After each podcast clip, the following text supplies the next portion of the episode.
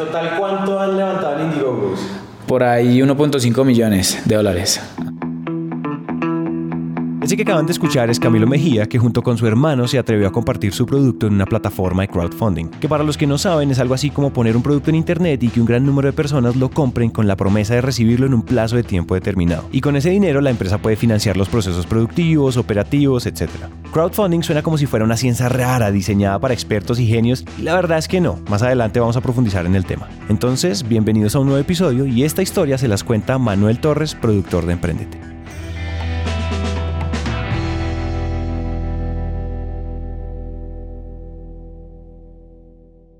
Por ahora, para contarles bien la historia de Camilo, empecemos desde el inicio.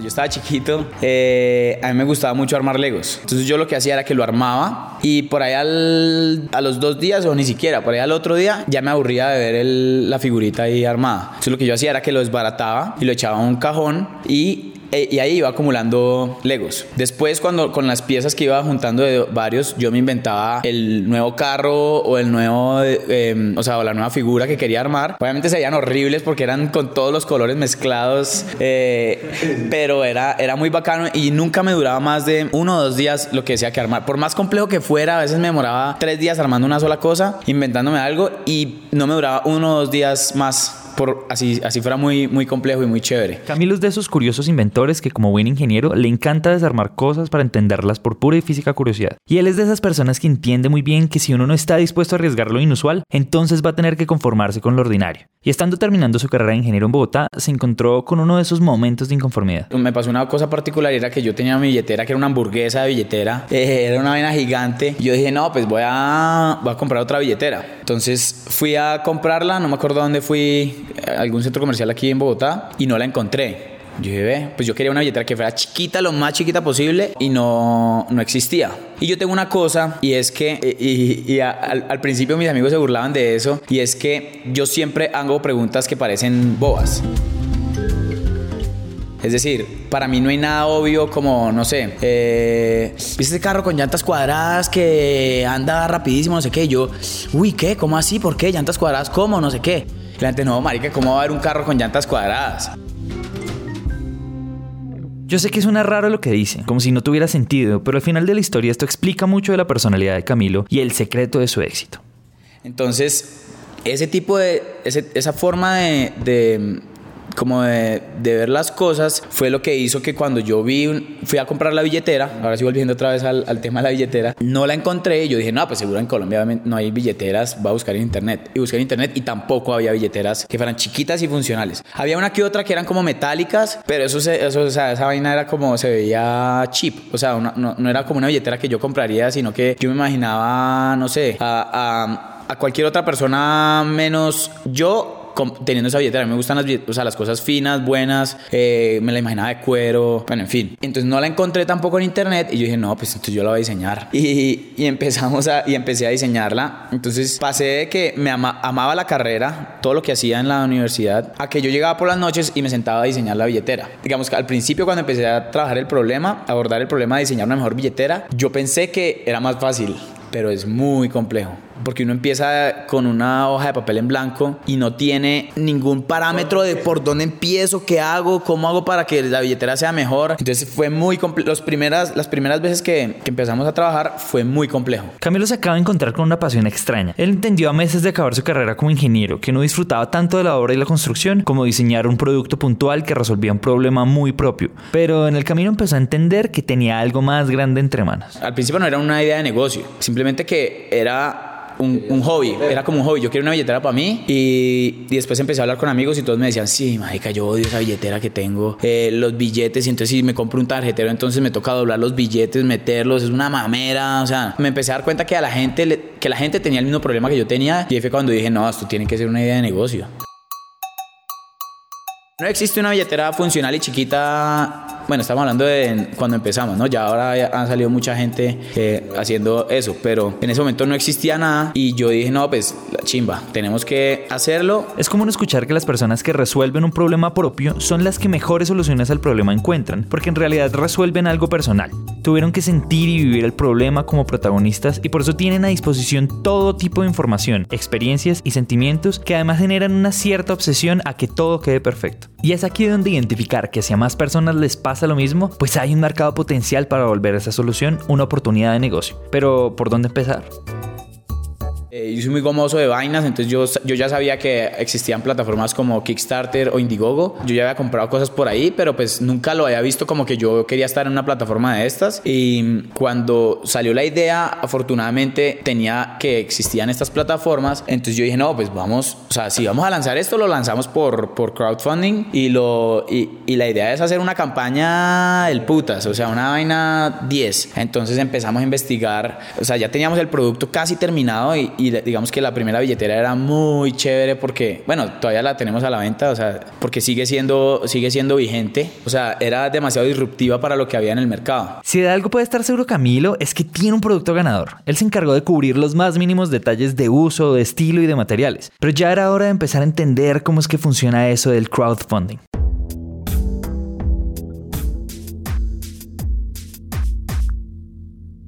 Todo el día mío era leyendo libros, leyendo artículos, viendo videos en YouTube, leyendo blogs, eh, o sea, investigando en páginas, haciendo mil vainas, hasta que en toda esa investigación que hice logré llegar a un man. En esa época, no sé si en qué andara el hombre ahorita, pero era como el gurú de crowdfunding. O sea, el man había asesorado a unas poquitas empresas, el man era como un experto en marketing, el man vive en San Francisco, o sea, el man eh, es como, o sea, estaba como en el, a la vanguardia de todo lo que estaba pasando en el mundo de crowdfunding y el man había ayudado a recaudar casi más de 40 millones de dólares en ese momento, que en el 2015 eso es mucha plata, porque en esa época crowdfunding no era tan fuerte.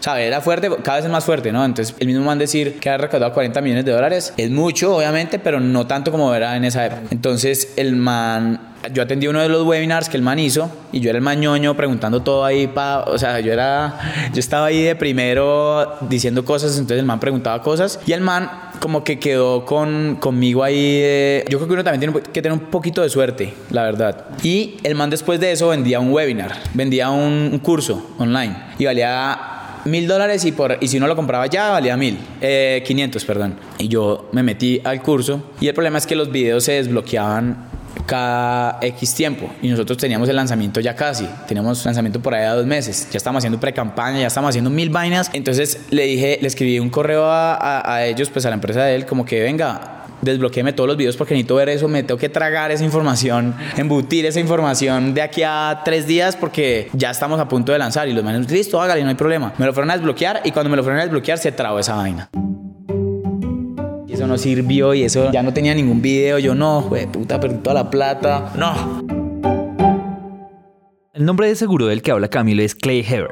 Really quick. I want you guys all to close your eyes. Experto en crowdfunding y fundador de Crowdfunding Hacks. En definitiva, era el hombre para esa misión. Él era la joya de la corona que estaba buscando para comenzar con una campaña sólida y lograr los objetivos de fondeo en la plataforma. Pero al parecer, esa platica se había perdido. Hasta que un correo le devolvió la vida. Como garantía le daban la oportunidad de tener una cita personalizada con el mismísimo mago de las artes del crowdfunding. La hora del man vale mil dólares. Entonces, en ese momento valía mil dólares. Entonces el man dijo, bueno, usted pagó 500, listo, le doy media hora de mi tiempo. Entonces yo lo que hice fue, yo dije, no, la chimba, yo con, si yo me pongo a hablar con este man, yo de alguna manera lo entretengo, lo pongo a hablar más o lo que sea. Entonces estratégicamente yo dije, no, pues cuando yo le muestre el producto, cuando vea lo que yo tengo para ofrecer, yo sé que el man le va a gustar y, y de pronto se va a extender un poquito más la llamada, lo que sea. Entonces el man, entonces efectivamente, si yo cogía uno en la mitad, pues el man por más que se quisiera extender, tenía que cortar porque tenía que atender a la siguiente persona. Si cogía el otro, pues lo, lo único que el man iba a hacer era como, no sé, demorarse un poquito más en ir a comer o, o, o, o sí, o, cancelar de pronto, sí, no sé. Pero, pero si tenía una, algo que por lo que ya le habían pagado, pues el man no podía cancelar. Entonces sí, cogí el último, el último slot del calendario del, del día que tenía disponible y, empieza, y cuando empezamos a hablar, él se acordaba de mí del, del último webinar. Ah, claro, no sé qué, usted fue el que preguntó tal vaina, no me acuerdo. O sea, entonces el man como que me tenía ahí presente. Eh, a, él le, sonó mucho que nosotros sin hacer nada, sin, siendo, o sea, sin tener ninguna experiencia, nosotros estábamos teniendo un, costo de conversión de correos. O sea, cuando uno lanza, uno lo ideal es recolectar correos para lanzamiento y el costo de cada correo determina qué tan buen marketing estoy haciendo yo. Entonces, no sé, digamos que un muy buen marketing está por debajo, o sea, digamos que lo, lo rentable está, son correos por debajo de eh, un dólar. O sea, si yo recolecto correos para mi prelanzamiento y me valen menos de un dólar, estoy haciendo las cosas bien o muy bien. Nosotros estamos en 40 centavos de dólar sin ayuda de él. Entonces, el man dijo como, ustedes, ¿qué están haciendo? O sea, eso es como el, eso es como el, el, el, tope de la industria, o sea, eso es como lo, lo, lo, mejor de la industria.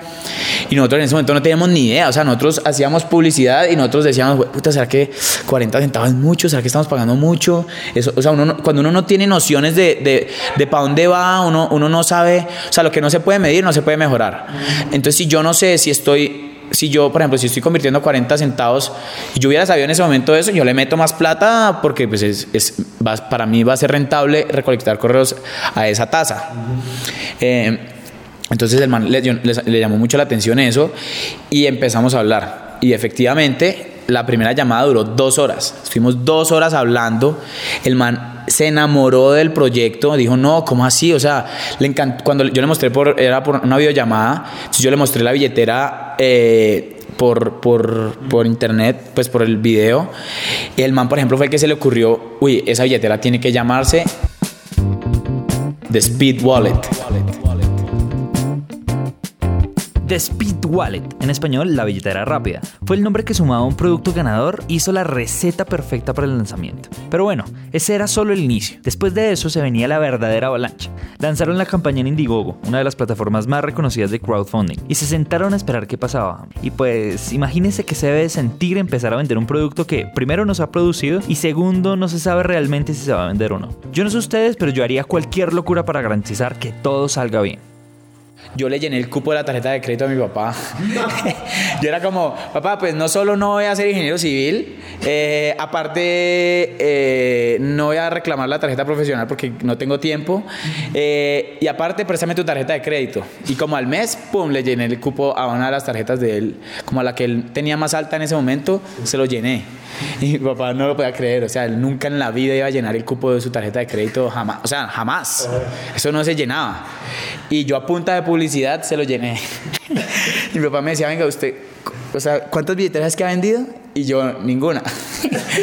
Esa definitivamente sí era una locura, porque estaba bien apostar todo lo propio, pero subir al barco al papá sin preguntarle y lanzarse al semejante odisea sabiendo que se viene la tormenta, eso sí que habla de lo arriesgado que es Camilo. Y él no entendía que era que no habíamos lanzado, o sea, que cómo iba a vender algo yo, cómo le iba a volver yo la plata si no habíamos, lanz habíamos lanzado. Entonces él estaba entre preocupado, bravo, nervioso, o sea, tenía todo, él tiene una ansiedad bravísima, yo pues todavía más, yo el triple, porque uno sabe si todo ese esfuerzo que hizo va a funcionar. Entonces uno lanza y uno manda un correo masivo a toda la gente que se suscribió. Y cuando nosotros lanzamos ese, mandamos ese correo uno está hundiendo el botón de lanzar, uno siente que está mandando un cohete a la luna, hundiendo el botón de despegar del, del cohete del Apolo 9, o sea, entonces uno, uno está ahí como, como con la incertidumbre más brava de saber qué es lo que va a pasar cuando uno, cuando uno lanza. Y, y no, es, es, es, es, mágico. O sea, esa vaina uno empieza, eso tiene un sonidito que es como un como una, como una caja registradora. Y esa vaina empezó a sonar. Y uno, y otro, otro, otro, otro, otro, otro. Y empezó a sonar eso como, como si fuera una avalancha. Y nosotros, o sea, era como en las primeras, yo no me acuerdo bien la cifra, pero eran como 15 mil dólares en las primeras dos horas, una vaina así. 15 mil dólares en dos horas. Eso es mucho billete en muy poco tiempo.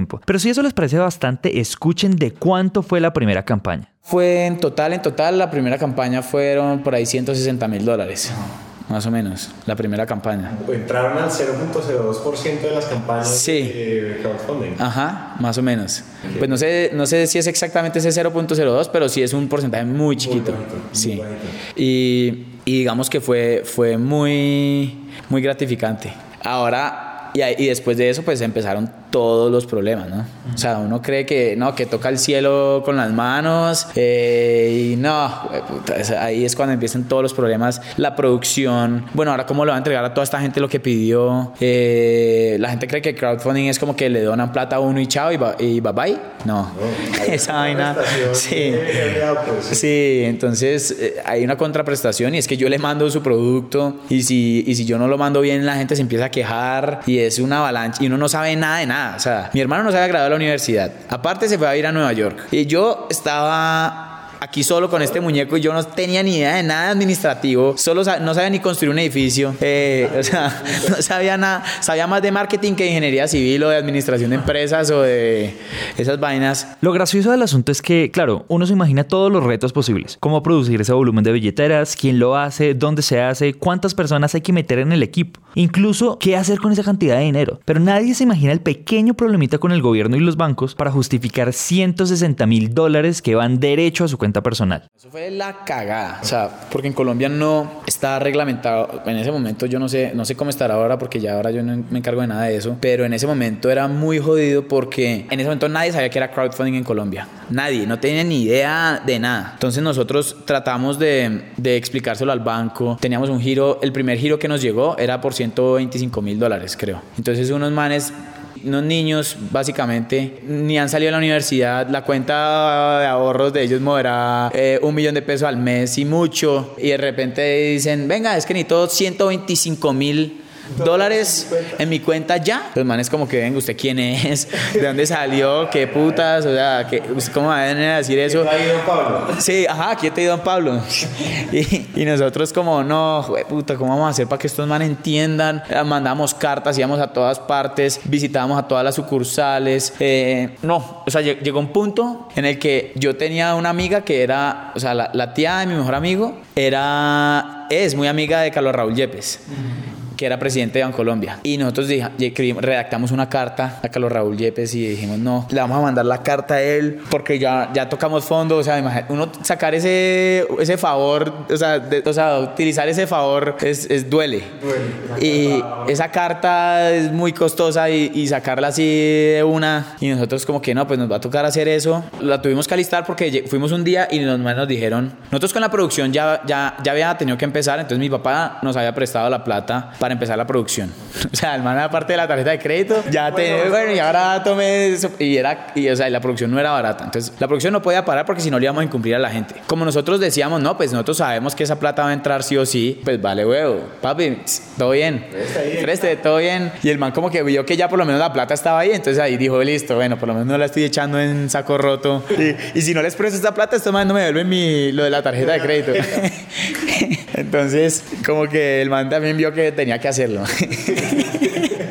Ya untaba el dedo. Ya untaba el dedo, ese man se, se metió completo. Sí.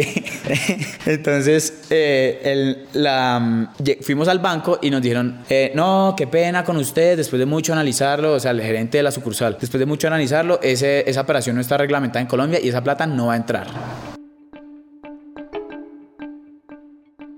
Así, punto. Ya, no hay nada que hacer. Ya, muchas gracias, no va a entrar. Y no era como que le dijeran a uno, ay, qué pena, muchachos, perdieron mil pesos. No, perdieron 125 mil dólares que nosotros ni por el puta nos íbamos a, a dejar de eso. Entonces dijimos, no, toca sacar ese favor, esa carta. Y por la tarde nos llamaron, "Eh, buenas, venga por favor a, a negociar las divisas. Y bueno, fue que eh, ese mes que se nos demoró el giro en entrar, el dólar se subió casi 300 pesos. O sea, nosotros nos ganamos, toca multiplicar pues, pero es mucha plata, nos ganamos con 40 millones de pesos solo porque la falta de conocimiento de ellos del tema y se subió a la- al- creo que era creo que ha sido el dólar histórico más alto. Nosotros negociamos a 3.338 pesos la tasa. O sea, creo que es la tasa más alta que, que, que ha estado el dólar en la historia y, y nosotros como que, uff, bueno. Sí tuvieron mucha suerte. Casi que su primera campaña pudo haber sido la última. Camilo y su hermano nunca calcularon bien todos los costos que venían detrás de vender tantos productos. Hicimos una mala predicción de los costos que íbamos a tener. En estos temas hay demasiados costos ocultos que uno no tiene en cuenta y nosotros vendimos con un margen que nosotros creíamos que era muy bueno. En realidad no.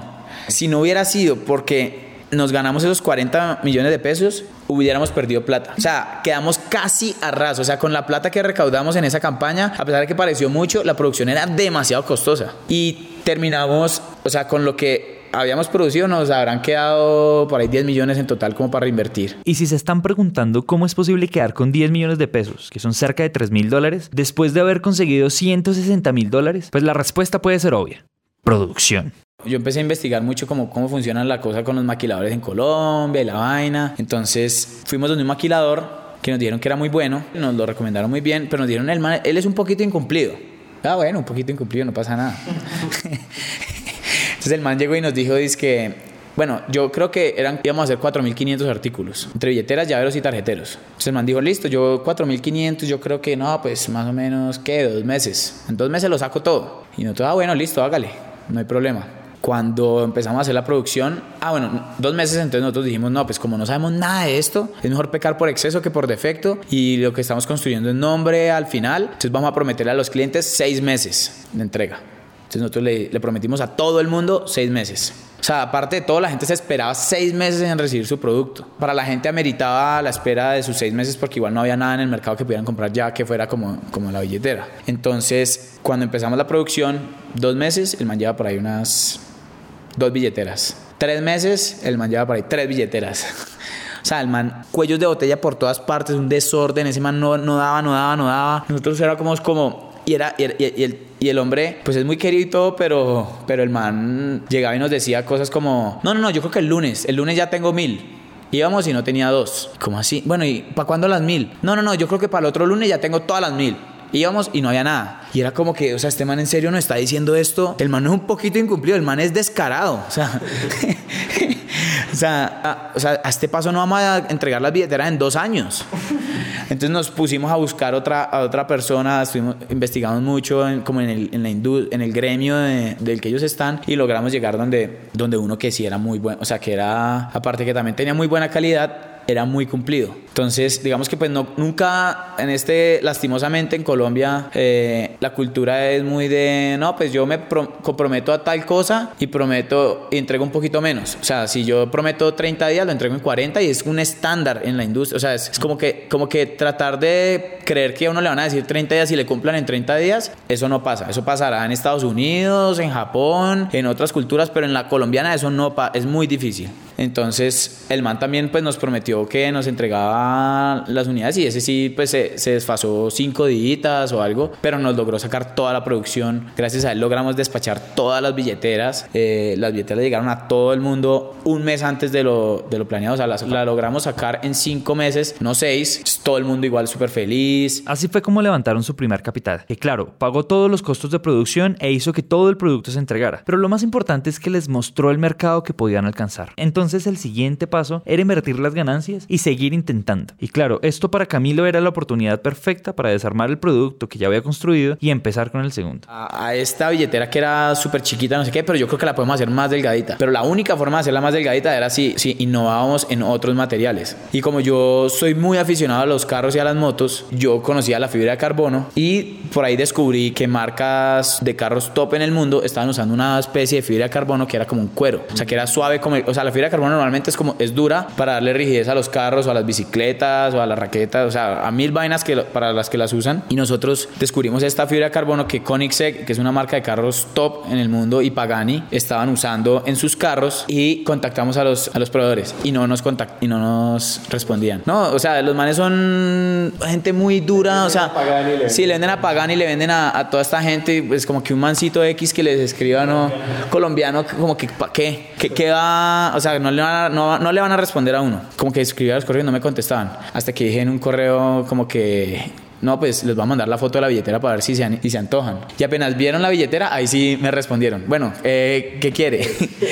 y pues obviamente cuando uno vende algo y dice que tiene la misma fibra de carbono de Pagani, Koenigsegg eh, y estas marcas, pues también es un plus de venta muy bueno. Que entonces ahora, aparte de la funcionalidad y la funcionalidad que tenemos y, el, y que sea bonito, el estilo y funcionalidad que tenemos en los productos, además le agregamos que tenemos los materiales más, más top que hay en el mundo, pues obviamente para la gente ya pasó de 160 mil a 420 mil, que esa fue la segunda campaña. 420 mil dólares y haber conseguido tremendo proveedor es la muestra de que Camilo y Daniel comenzaron a volverse en los gurús colombianos del crowdfunding y empezaron a entender muy bien cómo hacer las cosas. Y lo mejor es que para esta nueva versión del producto todo parecía salir mucho mejor. Cero inconvenientes. O sea, sí fue smooth. Esa vaina fue. Entró de una. Eh, los despachos fueron perfectos. Entregamos todo en un mes. O sea, la producción ya la teníamos lista. Eh, o sea, como que todo lo que todo lo malo que habíamos hecho en la primera campaña, para la segunda esa vaina fue papitas. Esa vaina salió como arroz y se seguían vendiendo. Y a pesar de que la billetera de fibra de carbono, algo curioso que nosotros descubrimos y es que nosotros en parte estábamos lanzando la de fibra de carbono sabiendo que era un producto mucho más costoso eh, como para darle incentivos a la gente de comprar la, la, más barata. Porque nosotros decíamos, no, ¿quién le va a meter toda esa plata a una billetera? Y porque pues son 130 dólares que pues bueno, si uno compara con una marca top, pues no es, no es nada, pero con con, marcas, digamos, más, más del común, si es muy por encima del precio de lo que uno encuentra. Y nosotros queríamos lanzar esa billetera para vender más la barata, como para que la gente dijera, eh, pues por me estoy ahorrando 50 dólares y estoy teniendo una billetera que es casi igual, no, pues yo me compro la de 50 dólares. Y curiosamente se vendía más la de fibra de carbono, a pesar de que era más costosa. Y nosotros no lo podíamos creer, era como que, como así? Pero se está vendiendo una billetera que vale casi el doble que la otra y se está vendiendo casi el doble que la otra, o sea, era como que no entendíamos, pero pues eso fue buenísimo también. Sin darse cuenta empezaron a vender hasta lo que no creía que iban a vender y su mejor aliado se volvió Indiegogo. Y es que ellos vendieron 160 mil dólares en su primera billetera y otros 420 mil en la segunda de fibra de carbono. Esto ya era más de medio millón de dólares en sus dos primeras campañas de crowdfunding y Frenchy empezaba a verse como una empresa sostenible. Pero adivinen qué, otra vez Camilo con ganas de hacer algo nuevo.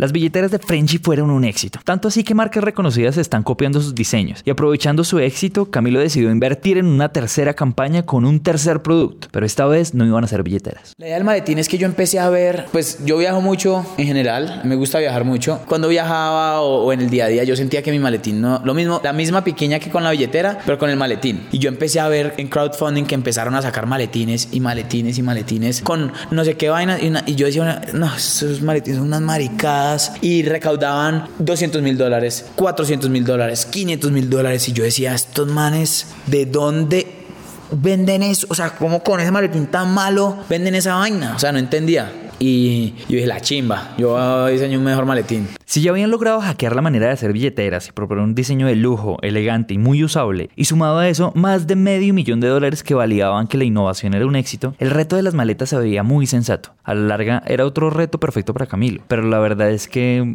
Creo que una billetera de nosotros puede tener por ahí 5 o 6 piezas. El maletín tiene 233 piezas, una vaina así. Entonces es un problema mucho más complejo de solucionar. El maletín uno, uno, lo, lo dibuja en, en 2D y después las piezas se doblan y forman figuras 3D, que es el maletín ya con el volumen y todo. Entonces cuando uno pasa a diseñar billeteras, a diseñar maletines, el, el mundo es mucho más complejo y más si uno no tiene experiencia de cómo hacer nada. Eso fue bueno también porque como no teníamos un, unos parámetros de, de, cómo diseñar un maletín, pues digamos que no nos sesgábamos por cosas que hubiera. Eh, lo mismo, un año entero diseñando el maletín, eh, o sea, fue no, eso fue la cagada. Eh, mi novia me terminó en parte por, por ese maletín.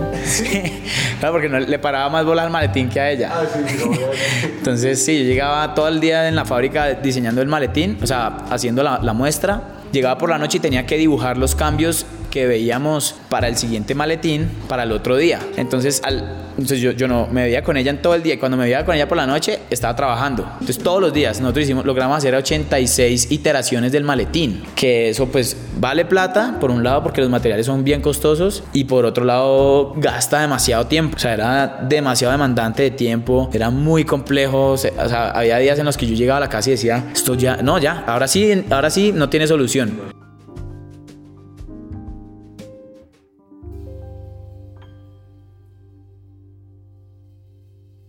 Después de 86 iteraciones de la maleta, de apostar el capital acumulado en un nuevo producto, que además no se había validado, de problemas de producción, de problemas trayendo la plata al país y hasta lograr que lo votara su novia, Camilo no solo logró una tercera campaña de otros 160 mil dólares para sus maletas. La verdad es que hasta el momento llevan 5 campañas que ya han sumado esos 1.5 millones de dólares de los que hablaba al principio. Eso ya es bastante impresionante y por eso quisimos preguntarle a Camilo más a fondo sobre el crowdfunding. Ya hablando puntualmente de crowdfunding, crowdfunding es, es, es jodido porque tiene muchos costos ocultos. Eh, todo el mundo cree que, que, es, que es fácil porque ve estos proyectos que, que, han recaudado y el trabajo es demasiado, demasiado complejo. O sea, hay que trabajar mínimo 16 horas al día. O sea, si me, si me piden una cifra puntual, trabaje 16 horas al día y eso ayuda a aumentar sus probabilidades de, del éxito. Esté dispuesto a perder plata porque las pruebas valen plata. O sea, cuando, cuando lo que les decía al principio, nosotros al principio estábamos recolectando correos a, a 40 centavos de dólar y nosotros no sabíamos si estábamos bien. ¿Qué tal que los estuviéramos recaudando a 4 centavos, a 4 dólares? 4 dólares por correo estuviéramos pagando. Nosotros podríamos decir, uy, no, ¿y qué tal? Listo, 4 dólares. Entonces, si recaudamos, no sé, eh, 4 mil correos, eh, listo, está, parece que es razonable la plata eh, y, y que de eso nos compren la mitad. Uy, no, buenísimo. Y va uno a ver y, puta, con 4 dólares por correo la están cagando. Entonces, cuando uno no tiene ese tipo de cifras, que estas cifras no se las dan a uno nadie. O sea, de verdad, conseguir este, este tipo de información es muy difícil porque el único que lo sabe es el que le ha tocado gastarse su propio presupuesto eh, en eso y le ha costado plata, sangre, pérdidas, de todo. Y esa persona no va a ir a decir así como yo estoy diciendo, no, hagan eh, esto es lo que vale esto. O sea, es muy difícil lograr que alguien comparta, comparta esa información porque es una información que ha costado mucha plata conseguir. Entonces, es una información que la persona podría cobrar mucha plata por ella, porque la persona sabe que al dar esa información le va a ahorrar mucha más plata que la que yo le estoy cobrando a la persona por, por hacer eso. Si hay algo cierto aquí es que Camilo ha acumulado mucha experiencia y conocimiento, muy valioso sobre el crowdfunding, y por eso es tan importante enumerar sus enseñanzas. Primero, una campaña de crowdfunding cuesta dinero, las pruebas y la promoción cuestan, y además los costos ocultos. Por eso hay que cuidar la planeación financiera. Segundo, recuerden este número que es súper valioso. Si adquirir un correo les cuesta más de un dólar, algo están haciendo mal. Tercero, lo mejor que ustedes pueden hacer es hablar con alguien que ya lo haya hecho antes. Y por último, esto es de muchas horas de dedicación y mucho aprendizaje. Pero bueno, Frenchy sigue innovando y sin duda es lo que más les gusta hacer, apostar el todo y soñarse los productos del futuro. Entonces ahora lo que estamos haciendo, que, que es otra cosa que nos está eh, dejando sin capital, es todo el, el RD, eh, o sea, todo el desarrollo y, y pruebas que estamos haciendo para desarrollar una tela que es antibacterial, o sea, que no coge mal olor. O sea, el olor viene de las bacterias. Si matamos las bacterias, matamos el mal olor, pero no es tan sencillo como suena. Es muy complejo, porque hay muchos factores que entran eh, en juego para que una ropa no coja mal olor. Entonces lo que vamos a hacer es que, pues sí, sí, sí, estamos tratando de hacer una camiseta que uno se la pueda poner seguida 30 días sin que coja mal olor. De hecho, las pruebas que hemos hecho, lo que hemos logrado hasta ahora ha sido muy chévere. Parece magia. O sea, uno de verdad se pone la camiseta y al día 16 uno la coge y uno es como tratando de encontrar el olor y no tiene olor. Es, es impresionante. Entonces, en vez de empacar una maleta, si uno se va 30 días, uno echa tres camisetas en vez de echar 30 camisetas o 10 o 15 camisetas y no tiene que ir a la lavandería ni una vez. Eh, yo no sé si debería decir esto, pero bueno, llevo seis días con los calzoncillos que tengo acá, pero no, o sea, yo, o sea, yo pensaría que es cochinísimo, obviamente, o sea, uno nunca en la vida, digamos que es por el, el en, en, en, en pro de la ciencia. De pronto uno no debería, no, no sé si no lo hagan en casa, eh, pero seis, o sea, es impresionante. O sea, yo lo duelo y es esa novela nada, yo no entiendo. O sea, yo no entiendo la verdad.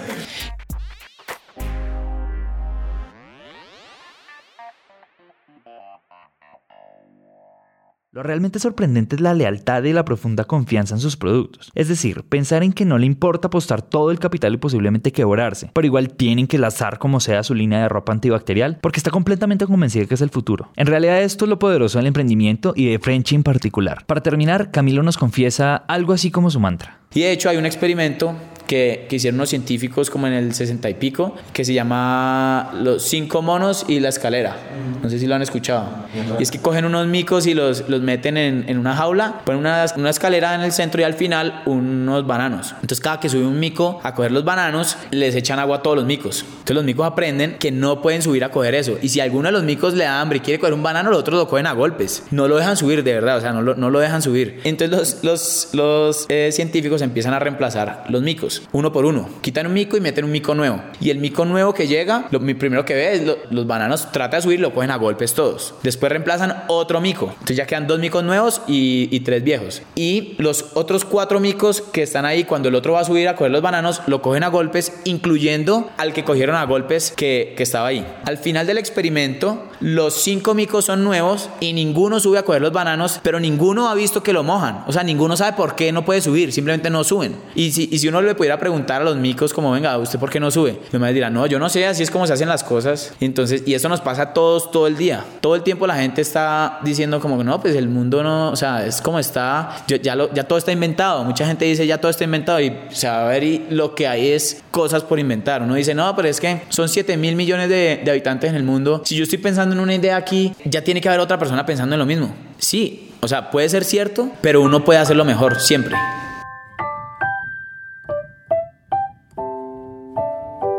Si algo aprendimos conversando con Camilo es que no hay excusas y que retar lo tradicional y lo que todo mundo da por hecho es absolutamente el primer paso para innovar y encontrar nuevas oportunidades en el mercado. Y tenemos que aplaudirlos porque posiblemente sean ellos la única empresa colombiana que ha logrado levantar más de un millón de dólares en crowdfunding y que se suman al 0.02% de empresas que lo han logrado en el mundo. Para Daniel y para Camilo y todo su equipo, la mejor de las suertes. Y esperamos que para la próxima sean muchos productos y muchas campañas más. Y bueno, hasta aquí llega este episodio, muchas gracias por escuchar y si esto le sirvió para algo, para su empresa o para su vida, misión cumplida.